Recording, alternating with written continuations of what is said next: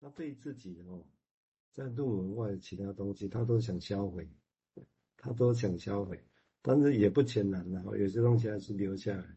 那有些留下来是因为有些他跟人家书信集，那书信集对方有时候死掉了，就把它是卖掉。他有些古物商当然很聪明，看到这个不得了，这是财产，然后就会找回德身边的人，要不要把它买下来。哦，但是那些古物商也都很聪明，他知道不能直接找弗洛伊德，因为找弗洛伊德，弗洛伊德会把它买下来，然后就销毁。那所以通常是周边的人买一买啊，譬如说有一个他跟弗兰奇很大很多的那些，应该忘了是谁，很多的一大笔的资料，然后那个古物商就找到一个马拉帕纳先生，当时的一个希腊德国的公主，家里很有钱，他就自己买，弗洛伊德就坚持说他也要差差不够。那 摩拉法说：“我才不要，因为如果差一股，弗洛伊德就想把它毁掉。我这一点我觉得够死了哦。那至于刚刚提到的那些毁灭、攻击、爱恨啊，这些对胃口来讲，他其实都把这些字眼重新赋予新的意义的啊，赋予新的意义。也就一个人，如果他意识到，说一个人如果像刚刚建六提到，要有生命的活着，在内心里面其实是爱恨、攻击、欲望都有，都存在的。不可能都不可能没有，但是那些恨或者是攻击，可以不会到最后变成大的破坏力在这在他身上。那预测的是说，当年曾经发生过，但是攻击也发生过，破坏也发生过，但是没事啊，就没事，没事。反而对另一个角度来讲，哎，反而其实他可以把这种感觉留着，而且跟没事的感觉留着。在他心中其实是平顺的，那如果有事承受人承受不了，变成有事，哦，那一种攻击其实反而会越继续留下来，这很有趣哦。哦，那这个现象，我们有机会再来详谈这个内容。我们现在请守，我们再去谈谈相往，谢谢。好，就是这一段呢，我觉得就是那个成为。亲人跟成为本人，这这个我我其实也觉得我很同意建佑医师说的话，我觉得他讲的说法应该比较像成为本人，但我也不知道为什么卡夫卡就是会说成为亲人这样哈。那我我觉得我相信我们在大家在看看剧看小说的过程都有这个神游的过程，然后不过因为今天建佑医师有在讲这个母婴之间的关系哈。那我们常在讲母亲照顾小孩的时候，她也需要一个 reverie 的这个能力嘛，吼。那我觉得这个 reverie 其实就跟这个神游有一点像，吼，就是妈妈在照顾小孩的过程当中，她也去神游了一下，然后去神游着孩子的状态。那过一段时间之后再恢复自我。那这个我觉得其实某程度啊，在诊疗室当中也有一些类似的历程的发生。好，像其实大家如果仔细想看。克莱因提的，刚刚就苗奈树那一段，我突然浮现了。这其实也看过，我也想过，但是突然觉得，哎，这这个段这个过程，然后说献上自己，不去抵抗，哦，然后成为一个他人。这个当然译者不是社会事件，他挨挨闷挨打就算了，不是这个意思了。或者内心里面的阅读过程或者互动过程，我突然想到，哎，这好像。用这个经验来说明所谓的投射认同，哦，克莱因的投射认同，我们用语词，当然投射认同它有自己的语词，但是如果用这个语词去解说明，哎，我觉得其实会更有深意哦。我个人会觉得，哦，深意的哦，不是生意的哦，米先利的哦，并且，那能够达成一个神游，两个人中间互相在神游，哎，我觉得这个其实还蛮有意思的。OK，我没有马上等同，但是我觉得这个想法还蛮好玩的。好，我们现在请建六再继续谈，谢谢。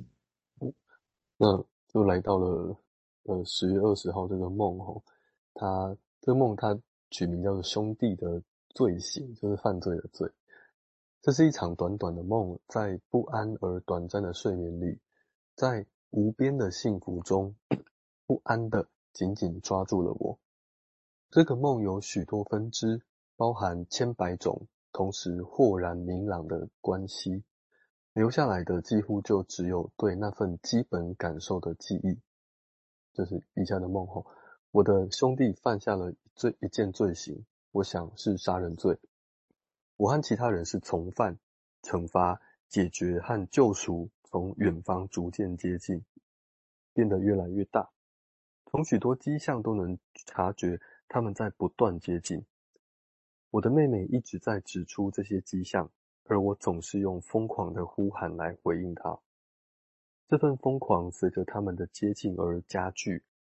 我的呼唤是些短短的句子，由于浅显，当时我以为我永远不可能忘记，但此刻却连一句都记不清楚。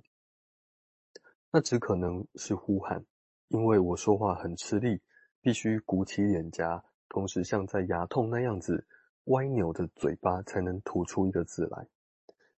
幸福在于惩罚来了。而我幸福快乐地迎接它，如此轻松自在，深信不疑。这一幕想必会令诸神感动，而我也感觉到众神的这份感动，几乎要落泪了。